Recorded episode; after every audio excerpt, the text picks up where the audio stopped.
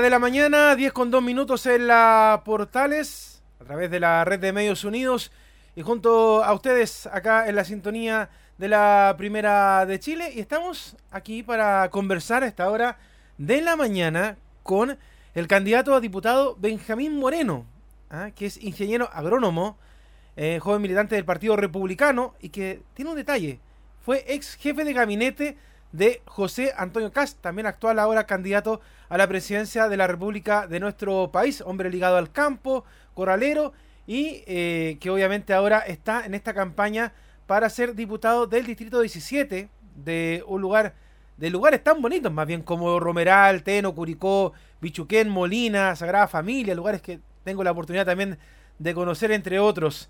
Te saludamos, eh, Benjamín. Muy buenos días y bienvenido al Portaleando la Mañana de la Primera de Chile. ¿Cómo está? Buenos días. Buenos días, Leonardo. Muchas gracias por la invitación y un gran saludo a todos tus auditores. Y así como dijiste, bueno, estoy en esta carrera por representar a lugares tan bonitos como dijiste tú que tienen la suerte de conocer. Yo no sé si tú eres de alguno de estos lugares o tienes familiares, por qué motivo los conoces. Pero así es, son lugares espectaculares tanto para la cordillera como para la costa, eh, la región y el distrito tienen lugares realmente maravillosos, Leonardo. Tal cual, pues no, tengo la oportunidad de conocerlos porque tengo amigos que viven por allá y también porque por trabajo ah. me toca andar mucho, sobre todo en la zona de, de Curicó, he estado en Curicó, en Sagrada Familia, en Molina, en Teno, todo ese sector, así que de verdad que hay gente muy buena por allá y que obviamente quiere también conocer un poco de lo que usted quiere proponer en esta bueno, nueva campaña que viene ya de cara a las elecciones de fin de año, donde elegimos presidentes, senadores, diputados y también eh, consejeros regionales. Pero queremos conocer un poquito de usted, pues, de quién es Benjamín Moreno para la gente que a lo mejor está viendo nuevas caras y que eso en principio es muy bueno, ver nuevas caras en la política de nuestro país.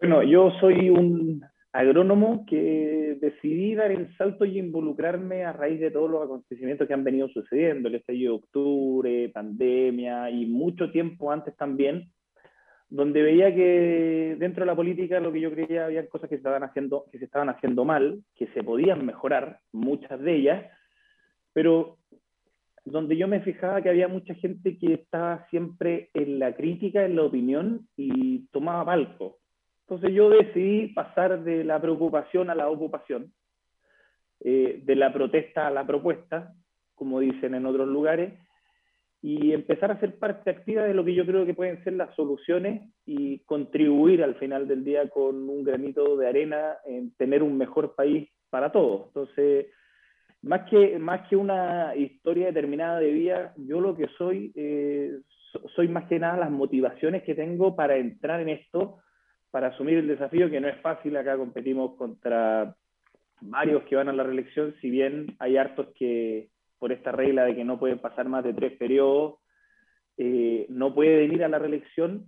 Hay otros que sí van y hay otros que llevan mucho más tiempo. Me toca competir contra algunos seremi, exgobernadores, otros que han tenido diferentes cargos donde yo no lo he tenido. Yo he trabajado desde siempre en el Partido Republicano, como decías tú, eh, donde estuve un par de años casi, casi dos años como jefe de gabinete de José Antonio, ayudándolo con su agenda, acompañándolo en giras y también aprendí ahí, yo creo, una forma que a mí me identifica harto de hacer política, que es ir diciendo las cosas por su nombre, ir diciendo lo que tú crees y no necesariamente camuflarlo, todo eso con mucho respeto, pudiendo dialogar sin ningún problema con alguien que piensa distinto a ti, pero no, no necesariamente eh, algo que se ha dado mucho ahora último, que es acomodar tu respuesta o tu pensamiento a la aparente mayoría. Y yo lo que trato de hacer es definir las cosas en las que creo, en las que pienso y las propuestas que tengo, eh, cada una según su mérito. Estoy abierto a cambiar, a modificar algunas cosas, pero eh, sí trato de ir defendiendo lo que de verdad creo y lo que creo que es mejor para todos. Esto no es mejor para uno, para un grupo pequeño de un lado o del otro. Lo que es mejor para todos y lo que es mejor para la sociedad en su conjunto creo que hoy en día, lamentablemente, muchos han estado eh, en esta fiebre de la encuestitis, donde van mirando qué es lo que está marcando la agenda, entonces por ese lado se van moviendo. Bájale, perdón. y, creo que esa, esa, esa, es una forma que a mí me ha identificado harto, que me motivó a entrar en esto y decir, bueno, voy a entrar y lo quiero hacer de esta determinada forma. Decir que a mí me representan las ideas de la libertad, de la familia, eh, del republicanismo, ideas que son más ligadas a la derecha. Yo trato de no etiquetarme en un determinado segmento porque esas categorías al final del día son móviles. Lo que hoy en día es centro-derecha, hace 15 o 20 años puede haber sido centro-izquierda perfectamente. A mí lo que me definen son las ideas eh, que yo creo que hacen prosperar a los países y que entregan mayores oportunidades a las personas. Eso es lo que a mí más me motiva y, y siempre con, un ámbito de respeto. Yo creo que nosotros los jóvenes, si no, si no empezamos a formar parte de las soluciones y de las propuestas de hoy en día y nos quedamos solamente en la conversación, en la preocupación y no saltamos a la ocupación, eh, bueno, creo que no, no estamos contribuyendo mucho. Y no me refiero exclusivamente a quienes decían participar en política. Tú puedes tener soluciones o presentar eh, o, entrar dentro de la ocupación en diferentes campos, pero hay que ocuparse más que preocuparse. Y dentro de ese diagnóstico, Benjamín, ¿cómo encuentras tú actualmente este distrito, el distrito 17? Nosotros nombramos recién algunas de las comunas, algunas de las localidades, pero en general, ¿cómo se encuentra? Porque tú nos decías recién que hay muchos ex eh, candidatos de algo que van compitiendo por el mismo puesto, pero más allá de querer ocupar un puesto por política y todo, yo creo que lo importante, como tú bien lo decías, es la realidad de cada una de estas localidades, porque estás justamente en una zona que es bastante agrícola, que ha sido golpeada por la sequía, que ha sido golpeada al igual como otros lugares del país por el tema del estallido social, de la pandemia. ¿Cómo es la radiografía en estos momentos del distrito? ¿Cómo te encuentras tú con los vecinos cuando conversas con ellos? ¿Qué, has encontrado en estos momentos? Bueno, acá en realidad tenemos algunas realidades que son bien diferentes a, las que se llama la mayoría de la atención, como es Santiago. Claro, en Santiago eh, hay problemas por el alza del peaje, del pasaje eh, en el transporte, cuando acá eh, la realidad es que pagan pasajes mucho más caros, con, con frecuencias mucho menores, con distancias mucho más grandes, con mayor cantidad de incomodidades. No estoy diciendo que el, transporte ya sea bueno y acá sea malo, o ni, ni una cosa ni la otra, sino que hay muchas realidades que se viven día a día que terminan siendo invisibilizadas por la gravedad que tiene Santiago sobre el país. Y también nos pasa acá que hay muchas comunas que sufren de una doble centralización, desde Santiago y desde Talca, que es la capital. Y como tú bien decías, tenemos otros problemas, por ejemplo, como el tema del agua. Esta es una zona eh, con mucha población rural, eh, mucha gente que trabaja en el campo, entonces evidentemente el trabajo del campo muchas veces es un trabajo más duro, genera un desgaste en la vida de las personas mucho más grande, son trabajos muchas veces de fuerza, que eh, tampoco eh, se llevan muy a la palestra esas realidades, más aún también teniendo en consideración el tema del agua, que si empieza a afectar eh, la producción agrícola también va a terminar afectando los empleos y la calidad de vida de todas las personas que dependen de ella. Y las infraestructuras muchas veces no son las mejores también. Por ejemplo, Constitución. Yo estaba ayer conversando con una radio Constitución y ellos decían que vienen con la promesa de la doble vía hacia la Constitución hace muchos años. Y es un tema donde tienes mucha producción maderera, o sea, te tomas en el camino con muchos camiones, tienes gran cantidad de accidentes, una vía para cada lado, y es una, es, es una potencia turística gigantesca pero que termina quedando siempre relegado al segundo plano por una doble centralización. Y así vas pasando por diferentes temas. Y aunque suene raro, también tenemos temas muy similares a, los, a los, temas que ocurren en, Santiago, dentro de las ciudades más grandes, que son Curicó y Talca. También tiene una segregación urbana importante. En Talca tiene eh, barrios tomados por el narcotráfico, eh, tienes déficit de vivienda, como pasa en otros lugares también en ciudades más grandes. O sea, es una mezcla dentro de la región de varias cosas, pero yo creo que lo principal es que el mundo rural muchas veces termina invisibilizado por este doble centralismo, porque tú tienes eh, comunas como Teno, Río Claro, San Rafael, El Arco, donde muchas veces se les corta la luz o tienen problemas que hoy en día en una gran ciudad ya no son temas. ¿Para qué hablar de la conectividad a Internet, que hoy en día la pandemia fue golpeando mucho más fuerte a las personas de zonas rurales? Claro, en la zona urbana muchos sufrieron de violencia, acá también hubo muchos episodios de violencia en Curicó, en Talca, grandes destrozos, pero además, para temas educacionales, la pandemia eh, fue un desafío doble muchas veces para las personas de zonas rurales. Nunca tuvieron buenas conexiones y realizar trabajos, tareas, eh, con una mala conectividad, tanto en infraestructura vial, tanto en, eh, infraestructura de, telecomunicaciones, eh, el desafío es aún mayor. ¿Y, ¿Y cómo se puede lograr este tema? Porque mira, yo creo que tanto tú como los auditores también de la radio lo tienen claro, estamos jugando casi a dos bandos en estos momentos. Me explico. Por un lado se está desarrollando la famosa convención constitucional que todavía seguimos esperando que, que trate de hacer algo, porque hasta ahora comisiones, subcomisiones y supuestamente en octubre se ponen a trabajar. Esperemos que sea así. Y por otro lado están las propuestas de ustedes, que son finalmente las definitivas, las que pueden lograr los senadores y diputados electos para el nuevo periodo. Y uno de los temas importantes junto con lo que tú tocabas recién es el tema de la famosa descentralización. ¿Cómo hacer que la región, la provincia y el distrito, en este caso que te correspondería, fuesen y tomasen un, ser un actor importante dentro del país y no que tuvieran que depender todo el tiempo de las decisiones que pasan en Santiago, de las decisiones que pasan en el Congreso en Valparaíso y que las decisiones se tomen netamente ahí en la zona. Y te pongo un tema más. Por ejemplo, ahora hace poquito se instauraron los famosos gobernadores regionales con los delegados presidenciales y que han tenido una pugna tremenda. ¿Cómo se puede solucionar todo este tema de descentralizar, en este caso lo que es el Maule Norte, para poder tener sus propias decisiones y poder avanzar a su ritmo y no estar esperando de otros entes que puedan avanzar? Mira, eh, en, ese, en ese sentido yo, yo creo que tomas un, un punto central ahí, el tema de los gobernadores regionales, que lo hemos conversado con, yo lo he conversado en otras radios también, eh, que es que aquí se necesita voluntad real de hacer las cosas bien. Y por eso yo te decía que empezar a hablar con la verdad. Muchas veces llegan candidatos a prometerle que van a arreglar una calle, que van a arreglar, eh, que van a pavimentar un lugar, cuando eso es atribución del Ministerio de Obras Públicas o otras personas. Lo que puedes hacer tú como parlamentario, además de influir a través de las leyes, es jugártela y empezar a moverte para que esas cosas sucedan. Y en eso también tienes que tener algo de voluntad. Voluntad para descentralizar. Lo primero que hay que descentralizar, creo yo, es el poder político y después el poder económico. Que no pasen todos los recursos por Santiago. Y lo que tú dices es verdad, porque se hizo esta ley de, y, aquí toco de nuevo el punto de la verdad, se hizo esta ley para crear el cargo de gobernadores regionales, pero que fue en cierto sentido, no, no completo, algún tipo como de humo porque es un gobernador regional que en la práctica no tiene todas las atribuciones y se transforma en un cargo político.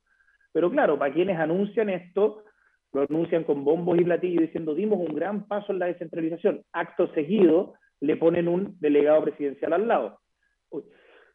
Uf, estoy con un poco de alergia. Ah, perdona. Acto seguido le ponen un, un delegado presidencial al lado. Entonces lo que hay que tener es la voluntad para descentralizar correctamente el poder y hablar con la verdad, porque a la gente se le dijo, no, este va a ser un gran paso para la descentralización. Y pasa lo que está pasando ahora que dices tú, que hay una pugna muy importante entre el gobernador regional que salió electo con cantidades de votos muy importantes, o sea, tiene un poder político fuerte, y el delegado presidencial que sigue manteniendo por el otro lado las atribuciones. Entonces, ¿cómo congenias esto? O cómo de una vez por todas le traspasas todas las atribuciones del delegado presidencial al gobernador regional, que yo creo que es lo que se debiera hacer si es que tú quieres avanzar realmente en descentralización, porque al final del día son las mismas personas de la región quienes pueden estar juzgando, ya sea positiva o negativamente, el desempeño de esa persona que eligieron. Y él tiene a su vez los incentivos para hacer las cosas bien, porque las personas lo van a estar mirando y lo van a estar juzgando. En ese sentido, eh, haces una, generas una mayor cercanía entre la persona que salió elegida y la gente, porque él tiene que estar rindiendo cuentas cada cuatro años. Eso sí te ayuda en la descentralización siempre que la persona sea elegida y tenga las atribuciones, cosa que no se da hoy en día completo porque es elegida, pero no tiene las atribuciones y tienen en paralelo una figura muy similar que sí tiene muy similar, que sí tiene las atribuciones, pero que no es elegida.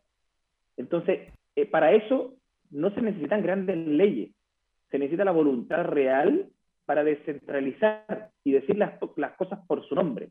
Tú no puedes estar contando el cuento, vendiendo el humo de que a través de esto vas a lograr una gran descentralización si todos los recursos pasan por Santiago, si le vas a poner un delegado presidencial al lado, si de verdad el interés en la capital nacional no es descentralizar el poder, no es descentralizar los recursos. Yo soy partidario también de que buena parte de los recursos que se producen, o sea, que se tributan en la región, queden en la región y sean destinados a la región. Ahí le está generando un incentivo directo. ¿Para qué? Para que las distintas regiones compitan por ver quién puede traer más eh, recursos hacia su región, más progreso, más infraestructura. Pero estas son diversas medidas que, ¿qué es lo que hacen? Terminan quitándole eh, poder al centro de poder que es Santiago al final del día, o al paraíso, lo terminan entregando a las regiones. Y yo creo que es también lo que hay que tratar de ir haciendo con la política, ir quitándole cada vez más poder a los políticos y al Estado y traspasárselo a las personas. Esa es una forma mucho más sana de proyectarse hacia el futuro, creo yo. Y, pero eso, eso requiere siempre que vayas con la verdad por delante, porque si no, terminan en estos cargos que no tienen atribuciones y con estas pugnas, y vamos a ver cómo se desenvuelven. Yo espero que se desenvuelvan correctamente, pero yo lo que sí quiero es que cada vez le, estén entregando más atribuciones a los gobernadores regionales y que el día de mañana, en un lapso de tiempo no muy largo, eh, sean ellos quienes tengan todas las atribuciones que hoy en día le corresponden al delegado presidencial. Estamos conversando a esta hora de la mañana con Benjamín Moreno, que es candidato a diputado por el Distrito 17 Maule Norte, acá en Portales. Tú recién decías, Benjamín, un poco de esto de ir eh, entregando atribuciones a ciertas personas, dentro de ellos al mismo pueblo, a las personas, a las comunidades. Pero qué tan peligroso puede ser desordenar un poco este naipe, considerando, por ejemplo, de que en este último tiempo aparecieron movimientos como la lista del pueblo, que desordenan un poco este tema y que al final eh, son títeres sin cabeza, por, decirlo de alguna manera. Hay que poner ciertos límites, por ejemplo, te lo pregunto porque, por ejemplo, los diputados actuales en el Congreso promovieron los famosos retiros. De hecho, Pamela Gil está a la cabeza de muchos de ellos, que primer retiro, segundo retiro, y muchas cosas que resultan en algún momento siendo muy populistas y no ayudando en la realidad. ¿Cómo se ve esto un poquito de controlar el poder a quien se le entrega? ¿Cómo lo verías tú? ¿Cómo lo harían ustedes, por ejemplo, pensando en la gente del Maule? a la hora de querer ayudarlo, pero sin que esto se, genere una anarquía, un desorden en realidad en la política en general. No, a lo que, a lo que voy yo, por ejemplo, eh, son cosas muy prácticas que yo creo, por ejemplo, las transferencias directas. Cuando se entregaron cajas de alimento porque las personas estaban con problemas para, para llegar a fin de mes, había, había que ayudarlo. Ese, ese es un, era un dato de la causa. Era, no aguantaba mucha interpretación, en una pandemia, después del estallido, había que ayudar a las personas. Pero, por ejemplo, tú puedes eh, ayudar de la misma manera, de una forma en que la persona sea capaz de elegir. Y aquí voy con esto, reemplazar las cajas de alimento por quizás eh, vales para comprar en cualquier negocio. Ahí la misma persona, tú, tú el, gasto que haces desde el gobierno es exactamente el mismo pero la persona es quien elige qué es lo que compra o qué no compra. Claro, ahí tiene que, esto, todo esto tiene que tener un marco determinado para que eh, los dineros que tú destinas, por ejemplo, para alimentación no terminen usándose en, en cualquier otra cosa. a eso me refiero con ir descentralizando un poco el poder y traspasando poder desde los políticos a los ciudadanos. Y otra forma muy efectiva de poder controlar eh, estas cosas que, que, que no se generen estas anarquías y estos desórdenes es achicando eh, la cantidad de políticos. ¿Y por qué digo esto? Y quizás un razonamiento lógico para algunos, hay otros capaz que no me encuentren razón, pero cuando tú tienes, por ejemplo, si tú tuvieras 100 diputados, o tú tuvieras dos diputados por región, ¿qué te genera eso en la práctica? Te genera una competencia muy fuerte en las elecciones para llegar a ser diputado. Entonces, todos quienes tienen algunas deficiencias en algún área u otra van a quedar expuestos. Y la ciudadanía se va a poder dar cuenta de que van a decir, ¿sabes Esta persona no es tan preparada como se vendía. O lo que yo siempre planteo, achicar los distritos. ¿Por qué achicar los distritos? Los distritos actualmente, este distrito tiene 19 comunas, casi eh, 600.000 eh, votantes en el padrón. Entonces, cuando tú tienes 19 comunas o 600.000 personas que lo ideal sería que cada una te pudiese conocer de una manera más cercana y no solamente por discurso, bueno, es, en la práctica es imposible. Pero cuando tú tienes un distrito, por ejemplo, que tiene 100.000 personas y de esas 100.000 tienes que elegir a dos, todas las personas van a saber mucho mejor quiénes son sus candidatos. Y en buen chileno va a ser mucho más difícil vender la pomada. Y cuando tú haces una competencia mucho más fuerte, lo que tiendes a mejorar es la calidad de los que llegan a los cargos de representación, que yo creo que es lo que hay que hacer, porque muchas veces se habla, no, mira, vamos a tener mayor representatividad, entonces vamos a aumentar los cargos, vamos a aumentar la cantidad de diputados, vamos a aumentar la cantidad de senadores. Yo creo que es al revés precisamente para que tengamos mejor representatividad, que es lo más importante hoy en día que hemos visto. Se nos dijo que iba a mejorar la calidad de la política con el Congreso de 155 diputados. Y la verdad es que la calidad de los diputados ha ido bajando. Tenemos muchos que Acá tenemos un caso emblemático, acá tenemos a Florcita Motúa. ¿Y por qué ocurre eso? Porque ellos con pequeños nichos o con, o con, una, o con una cierta imagen, con una cantidad muy, muy pequeña porcentualmente de votos, logran llegar por el efecto del trabajo de lista. Y aquí lo que tenemos que hacer es que ojalá todos los candidatos, tanto de izquierda, de centro, de derecha, queden al descubierto cuáles son sus intenciones, cuáles son sus cualidades, cuáles son sus luces y sus sombras, para que las personas puedan definir correctamente, informadamente. Tú acá en un distrito tan grande como este, o te pasa en los distritos también de la metropolitana, tú le preguntas a una persona el día de la votación y lo más probable es que nunca siquiera haya escuchado a la mitad de los candidatos. O sea, no tenga, ni siquiera lo tenga en el radar. No es que, no es que los conozca y no le gusten. Muchas personas llegan a votar el día de la elección y escucharon a tres o cuatro de los 45. Entonces, naturalmente, que eso te desemboca en una peor calidad de la política. Y yo creo que eh, sobre el tema, el tema de la que te decía de entregar poder a las personas es, eh, por un lado puede ser con transferencias directas, y por otro lado, con participaciones ciudadanas en, diferentes áreas, que eso ya se va definiendo más al detalle, dependiendo, dependiendo qué, qué, área sea o qué política pública se esté tratando, pero hacerlas partícipes. Por ejemplo, yo soy partidario de hacerlos partícipes eh, directamente de una forma más activa en la educación y en, en la forma en que se llevan las diferentes escuelas y los colegios. Porque ¿quién más preocupado de la educación de su hijo que los propios padres? Entonces, esa es una forma de ir entregándole eh, poder real a las personas y que ellos puedan influir en esto.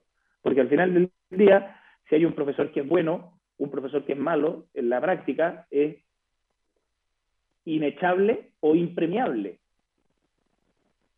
Bueno, en eh, cambio, cuando tú tienes la participación activa de los apoderados, eh, puedes empezar a, generar cosas muy positivas dentro de la comunidad educativa, los padres se van a preocupar de que las cosas se estén haciendo, de que la educación que recién sea buena, de que la alimentación que le estén dando sea buena, porque ellos pueden ser parte de eso, de ese proceso, y además ellos son los principales preocupados. O sea, a mí me cuesta creer que una persona, por muy buenas intenciones que tenga en el Ministerio de Educación o en la Serenía de Educación o en la Intendencia, en la Gobernación o en diferentes áreas del, del poder burocrático, tenga la misma preocupación que pueda tener un padre de que su hijo reciba buena educación.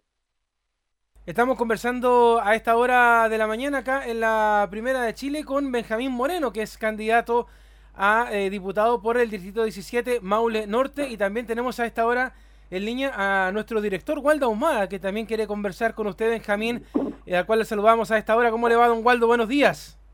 ¿Cómo está, don Leonardo Mora? Muy bien. Buenos días, lo escuchamos. Pues. Don Benjamín. Don Waldo, ¿cómo está? Muy buenos días. Muy, qué bueno, qué bueno. ¿Sabe? Estaba escuchando la entrevista. Me preocupa eh, porque usted es agrónomo. Así es. Si usted llega, si usted llega al Congreso, va a ir donde los, los dueños del agua, ¿ya? Yo tengo acciones de agua por si acaso, ¿ah? Tengo 20 en Huente-Lauquén del río Chuapa. La ocupo en mi campo y tengo paltas y papayas. Pero en Petorca, los señores que tienen el agua son dos o tres familias poderosas de democracia cristiana, tienen más plantación que agua que poder tirar. En el Congreso se necesita una, una ley donde pueda se puede exigir y controlar. Si yo tengo 20 acciones de agua, puedo regar 100 plantas, no mil. Esa es mi pregunta, ¿ya? independiente, yo soy de derecha, yo soy de derecha, ¿ya? Pero la gracia sería poder del Congreso controlar la cantidad de acciones de agua que tienen los políticos, los amigos de los políticos y todo el mundo. Esa es mi pregunta. Correcto. Mire, yo quiero partir por algo que usted dice que es verdad. Eh, yo estoy en contra de los amigos de los políticos y todas esas cosas que se rodean dentro de los círculos de poder. ¿Por qué? Yo soy partidario de eh, impulsar leyes de eh, contra el nepotismo. O sea, que si uno asume un cargo, si yo llego a ser elegido por la ciudadanía, bueno, mis hermanos y mis primos no pueden participar de ninguna parte del gobierno, de, cosas que sean seleccionadas a dedo. Claro, si hay una persona con las capacidades y por alta dirección pública y un concurso puede llegar, perfecto. Pero hoy en día llega un político y todos los familiares celebran porque están todos con pega. Eso hay que comenzar a acabarlo.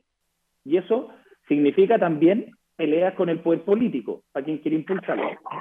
Lo que usted señala sobre el agua es muy cierto y yo quiero plantearle otra mirada. No, no, me interesa ni defender a, quienes han acaparado, ni mucho menos, pero yo quiero plantearle otra mirada. En Chile la falta de infraestructura de riego es brutal. Es brutal. Entonces, hoy en día yo conversaba con personas que, que están metidos dentro de, proyectos para hacer eh, embalse y tranque, me dicen, nos demoramos alrededor de 15 años desde que partimos hasta que se termina un tranque. 15 años, un embalse, perdón. Entonces, todo eso hay que ponerle el foco porque si el día de mañana pudiésemos tener suficiente agua para todos, pudiésemos tener tecnologías de riego, tecnologías de desalinización, como lo hace Israel, que Israel es un desierto y riega todo su país a través de tecnología, bueno, ahí empezamos por eliminar grandes focos de conflicto. Eso no quita que haya que ponerle el cascabel al gato cuando corresponda. El cascabel al gato al sector privado, el cascabel al gato al sector público, el cascabel al gato a los amigos de los políticos, a los amigos de todas las personas. Y aquí yo el principio más importante y que siempre tenemos que defender, sin importar del lado que sea la persona que quiere entrar a la política, es el principio de igualdad ante la ley. Ante eso... Me parece súper, súper bien. Y otra cosa muy importante, en Huentelauquén, en Agua Fría, en Mincha, en Canela Alta, Canela Baja, Tamarico, todos esos sectores de la cuarta región donde se ve mucha, mucha pobreza porque no hay agua. En esos sectores, del cual yo nací, criado, soy nacido y criado en Huentelauquén, conozco todo y la pobreza no hay que ir a África para verla, hay que ir ahí nomás, a la cuarta región, cordillera.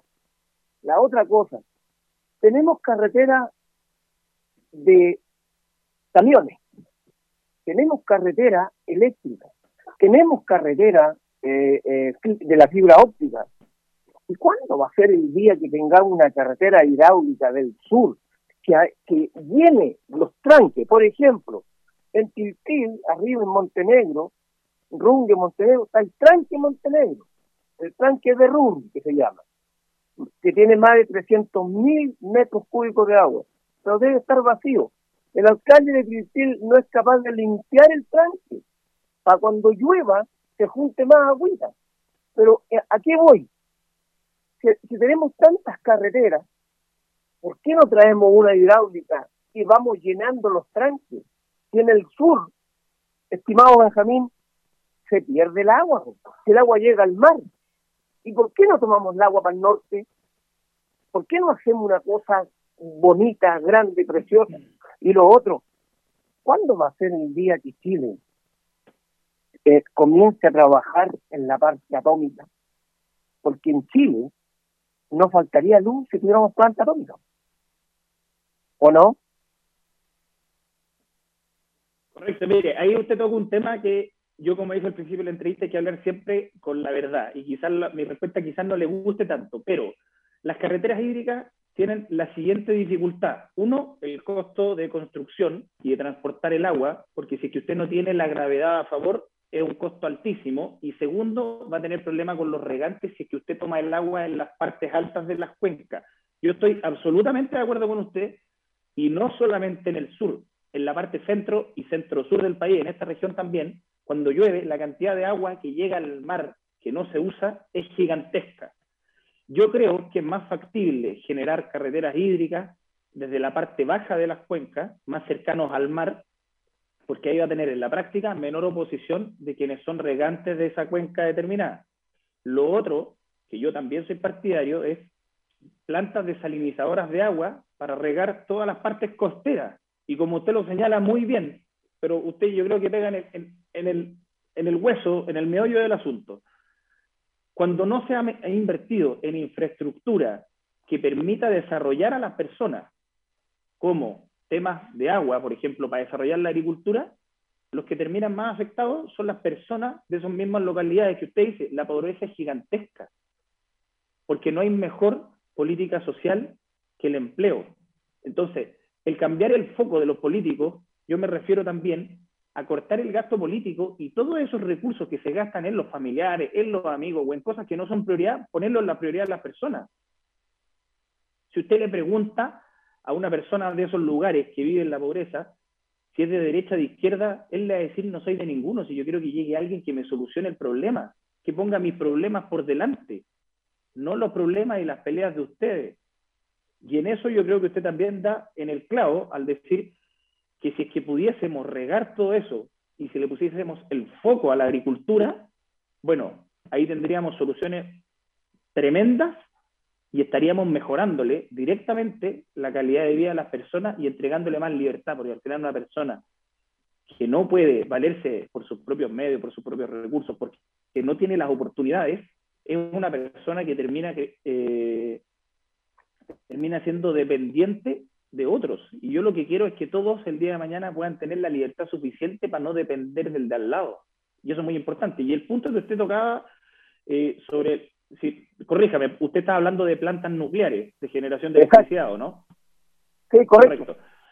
Yo, yo mire, eh, yo creo que este es un tema súper controversial, pero yo sí soy partidario de esas plantas. Claro, en lugares alejados, con todas las, eh, las medidas de seguridad necesarias, pero mucho se habla de estos accidentes nucleares y la realidad es que estos accidentes nucleares han sucedido en plantas que eran construidas, claro, con excepción la de, la de Japón, pero plantas que eran construidas desde los años 60 hacia atrás, o sea, con una tecnología muy inferior a la que hay hoy en día. Y muchos de los países desarrollados eh, pueden o, han llegado en buena parte o en una, parte importante por la capacidad energética que tienen y que estas plantas se les ayudan mucho en eso, porque generan mucha energía muy barata. Y eso también es otro punto que empieza a afectar la calidad de vida de las personas. Cuando tú le haces bajar la cuenta de la luz de una manera importante, un 20, 30% todos los meses, bueno, le estás liberando recursos de su bolsillo directamente para otras cosas y otras necesidades que puedan tener las personas. Yo soy partidario de eso. Y con energía barata se te comienzan a hacer viables otros proyectos que con energía cara no lo son. Entonces, eh, ese es un tema de, larga discusión, eh, afecta muchas áreas, pero la realidad es que yo, yo comparto su visión en eso y yo creo que hay que comenzar a avanzar y hay que empezar a discutir esos temas con altura de mira. Hay que mirar los datos, hay que mirar eh, las realidades y hay que mirar cuáles son los efectos, porque en todas las medidas que uno pueda tomar siempre va a tener eh, cosas positivas, cosas negativas, pero lo que hay que mirar, poniendo el foco desde la persona, ¿Qué es lo más importante? ¿Cuál de estos proyectos va a generar un cambio positivo en la calidad de vida de las personas? Y yo creo que ahí hay que comenzar a legislar en esas materias. Yo viajo a Huentelauquén todos los fines de semana. Hay letreros, no a la represa, no a esto, no acá, no allá, todos no. Yo le pregunto a toda la gente que dice no a la represa, cuando no pueda prender la luz en su casa, cuando no pueda cargar su celular, cuando no pueda tener en el congelador una bebida vida, Porque para allá vamos, si no tenemos alternativa. Una, Coca-Cola, una Coca-Cola como Cristiano Ronaldo acá. Claro. claro, claro, pues. Entonces, se da cuenta, a todos nos suponemos, oiga, no, las antenas celulares son malas, son dañinas, y todos tenemos mínimo dos celulares Entonces, es que yo creo, que ese, cambio, ese cambio se va generando, se va generando también, eh, tiene buena, buena parte de la culpa la tenemos nosotros, quienes nos dedicamos al, a la actividad política.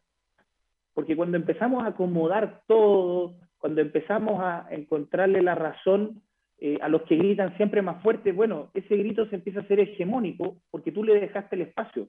Y yo creo que hay que atreverse a empezar a decir la verdad, porque hoy en día no es popular decir que una planta nuclear sí puede generarte beneficio para la sociedad y eso lo pueden sentir las personas.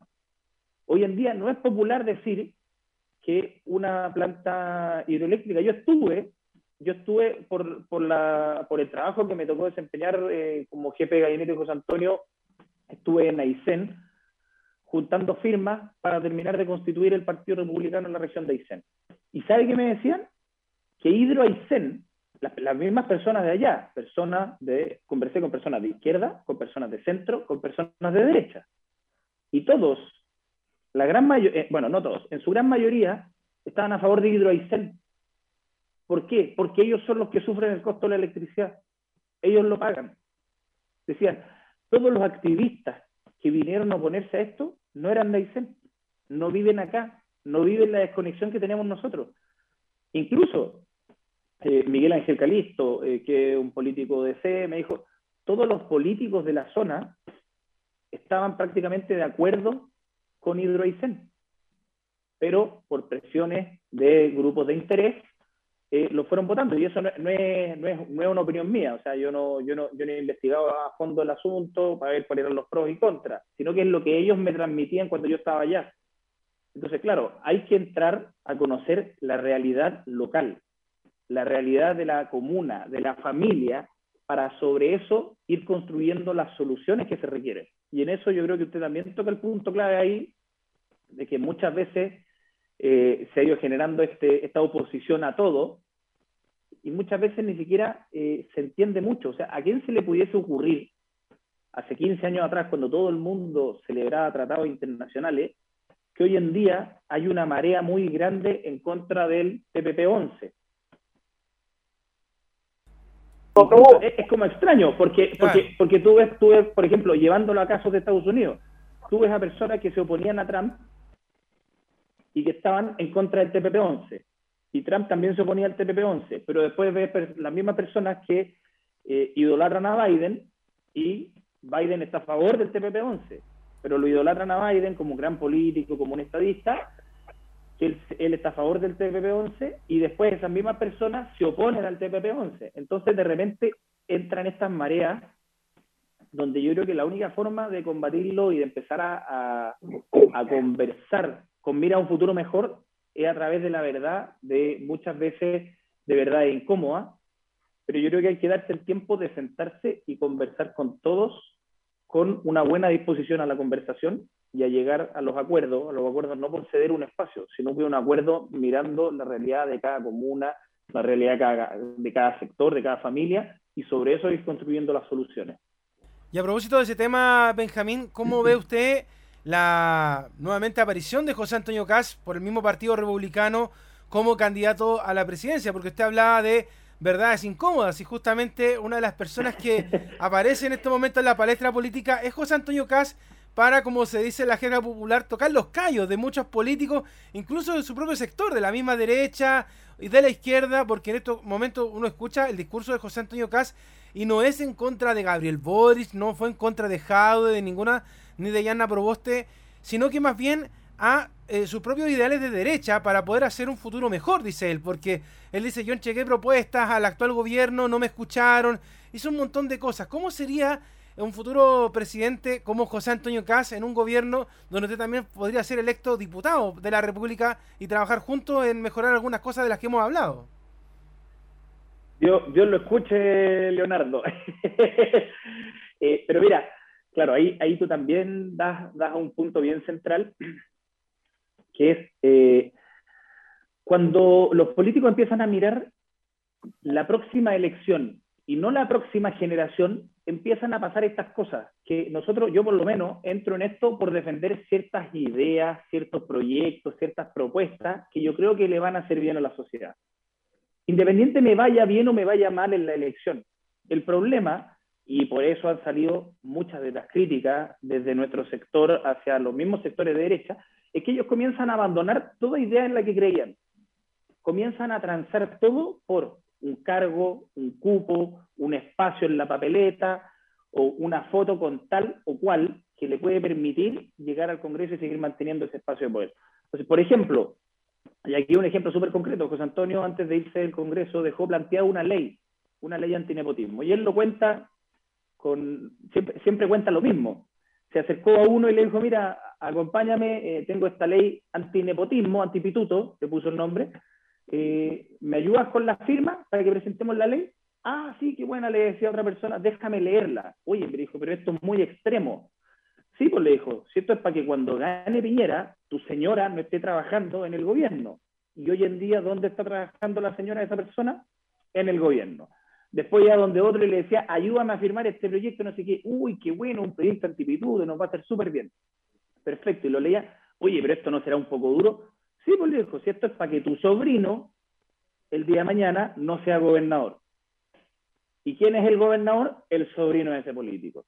Entonces, cuando nosotros no somos lo suficientemente autocríticos con nuestros errores, difícilmente vamos a ser capaces de proponer una propuesta que le haga sentido a la persona. Entonces, ahí tiene que ver, tiene que venir la primera autocrítica y esa es parte de la autocrítica que hemos hecho.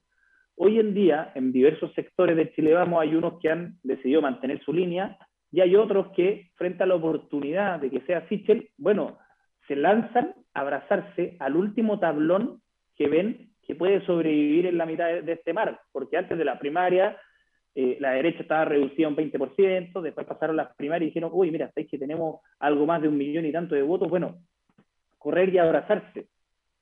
Pero yo creo que hay que tener eh, la valentía y hay que atreverse muchas veces a perder con tus ideas.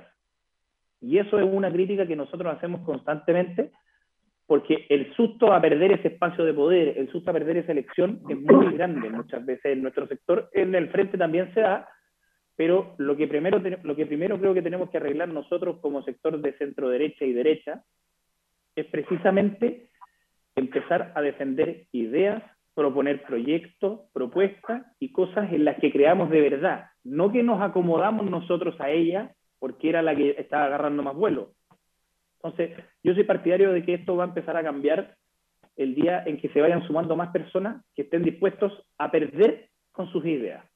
Porque esa es la forma de ir proponiendo. Benjamín. Adelante. Leo Mora. Sí, lo escuchamos.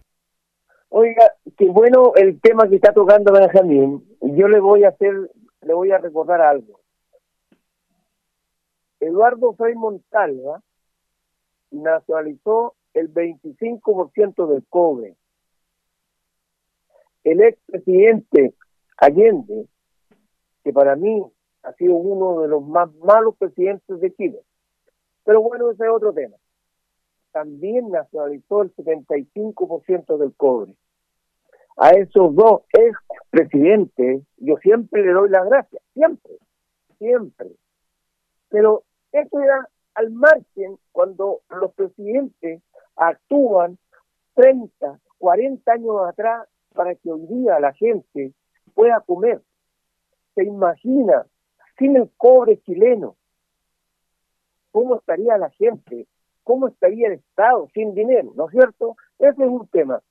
Y lo otro, Benjamín, yo creo que los presidentes o los políticos, si no paramos la corrupción, Benjamín, en los pollos, en los supermercados, en el cemento, en todas las cosas, en las farmacias, en todo lo que usted quiera, en los teléfonos hay, en todo lo que usted quiera.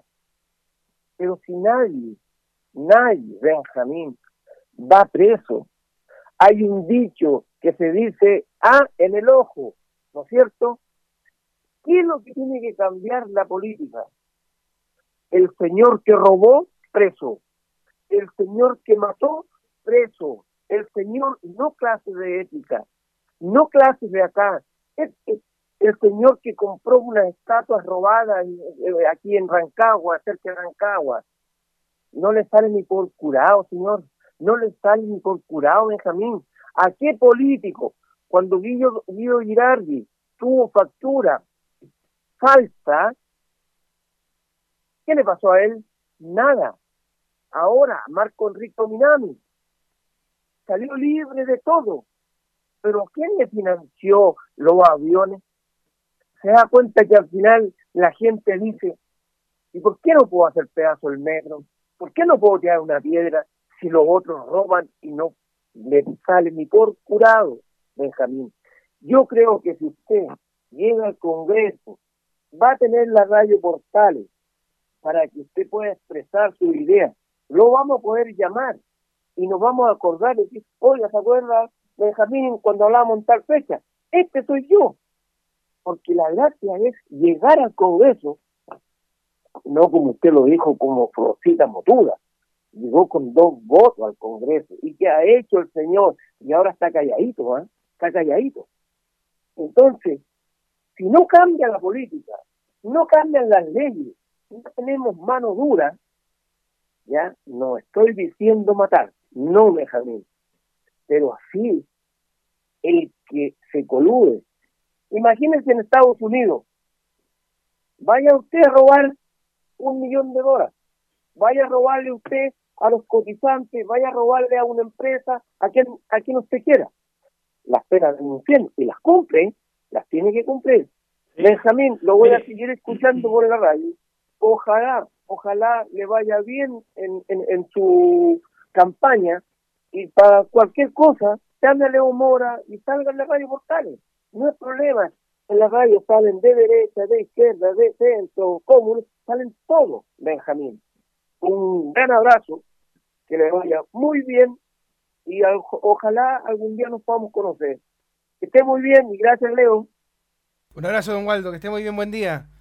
Ahí está, Muchas gracias, don Waldo, que esté muy bien y ojalá tengamos la suerte de conocernos ahí, idealmente alrededor de una parrilla. Eso. Como buen hombre de campo, a mí me gustan los asados, así que. Oye, eh, pero mira, yo, como, como le decía a Leonardo, en un principio hay que empezar a hablar con la verdad. El tema del cobre que usted tocó en un principio, el cobre representa, si no me equivoco, alrededor de un 12 o 15% del Producto Interno Bruto hoy en día. ¿Qué es lo que a mí más me preocupa?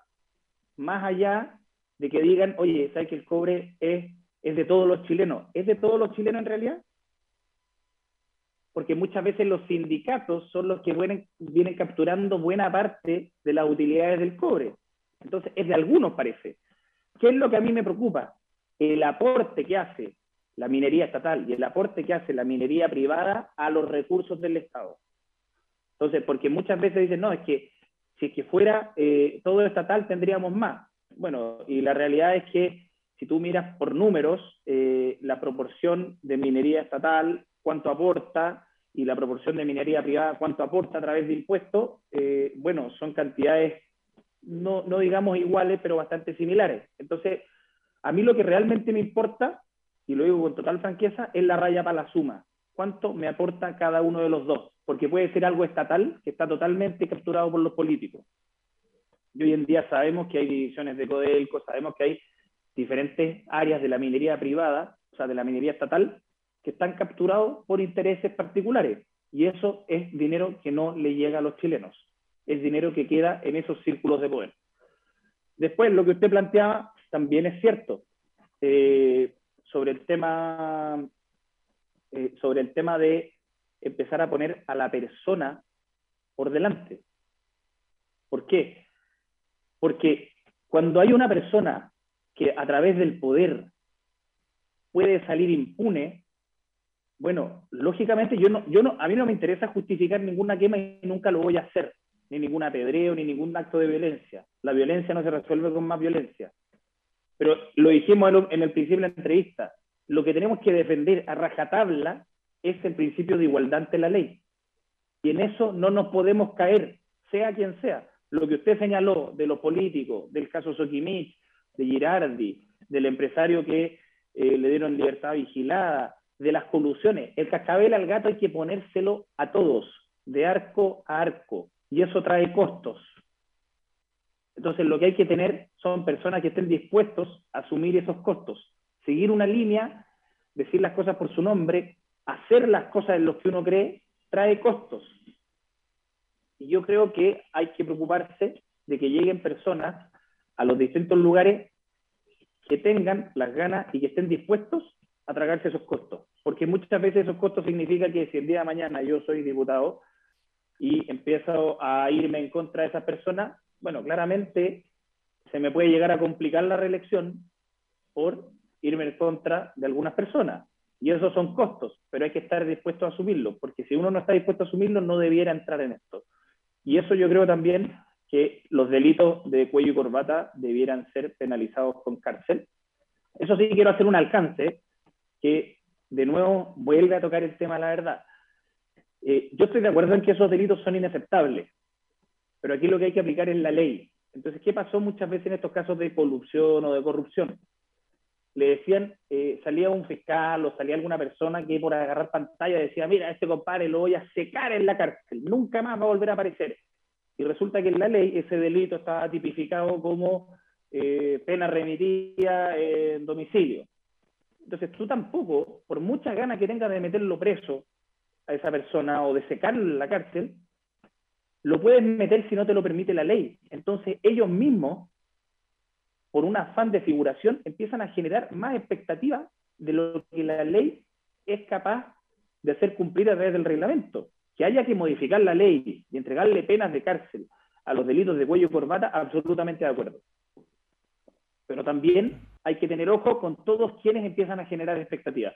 Yo creo que buena parte del eh, estallido de octubre y de otras cosas que hemos tenido son por expectativas. A la gente se le está diciendo, no, mire, si no sé si se acuerdan, pero siempre pasaban, eh, como dijo Tomás Moschetti, yo lo, escucho mucho, eh, decía, eh, estaban los desfiles de políticos con calculadora en mano diciendo cuándo íbamos a alcanzar el desarrollo. No, es que va a ser el 2012, no, es que va a ser el 2018, no, va a ser el 2022, va a ser... Y siempre estaba generando expectativa, expectativa, expectativa, expectativa. Y la mejor manera, creo yo, de generar una frustración es generar expectativas y después no cumplirlas y con eso hay que ser muy cuidadoso en todos los ámbitos. Benjamín, te queremos dar los últimos minutos para que eh, los eh, futuros electores y también los vecinos, la gente del distrito te conozca, dónde te puede encontrar, dónde puede encontrar también tus propuestas de trabajo, tus ideas, las que te motivan en estos momentos a ser el candidato por el Maule Norte para diputado, tus redes sociales, sitio web, si es que lo tienes, para que la gente sepa dónde encontrar más información acerca de cada una de las cosas que hemos ido conversando en esta entrevista. Eh, bueno, en mis redes sociales como Instagram, Facebook por Benjamín Moreno, ahí me van a encontrar. Y sitio web todavía no, no lo tenemos porque nos hemos dedicado más al terreno, la verdad, a conversar con las personas, a, transmitir nuestras ideas y sobre todo a transmitir, eh, que es algo que yo quiero entregar en campaña, es transparencia. O sea, poder decirle a la cara a una persona, sabe que yo quizás no pienso igual a usted, pero no se lo voy a esconder ni me voy a tratar de adecuar a su pensamiento para tratar de ganarme un voto o perder un voto. Yo prefiero ser transparente y perder con mis ideas o ganar con mis ideas. Entonces, eh, a través de mis redes sociales me pueden escribir también. Eh, de repente me demoro un poco por la vorágine que son estas elecciones y la cantidad de cosas que hay que hacer pero siempre contesto y si me quieren invitar a algún lugar, feliz de ir, porque lo que más me gusta es poder estar conversando en directo con las personas, porque así uno va conociendo de primera fuente cuáles son los dolores que puede tener cada una de las personas. Benjamín, mucho éxito. Muchas gracias por haber conversado con nosotros. Se extendió un poquito la entrevista, pero es interesante también para que la gente vaya conociendo también sus posturas, sus ideales y también obviamente este proyecto para llegar al Congreso en el próximo año de nuestro país. Le mandamos un abrazo tremendo. Muchas gracias y también saludos a, a Jimenita Peña también ahí que nos hizo el nexo para poder conversar con usted durante esta mañana. Así que un abrazo, mucho éxito y muy buenos días. Muchas gracias, Leonardo, por la invitación y que les vaya excelente y feliz de poder acompañarlos cuando quieran. Eh, tienen ahí una persona para poder conversar un ratito sobre el tema que quieran y que gusten. Así que el mayor de los éxitos, Leonardo, y que les vaya muy bien. Muchos saludos a la Jimena también. Un abrazo, que esté bien. Saludos, chao. Chao, chao. Ahí estábamos entonces con las entrevistas y bueno.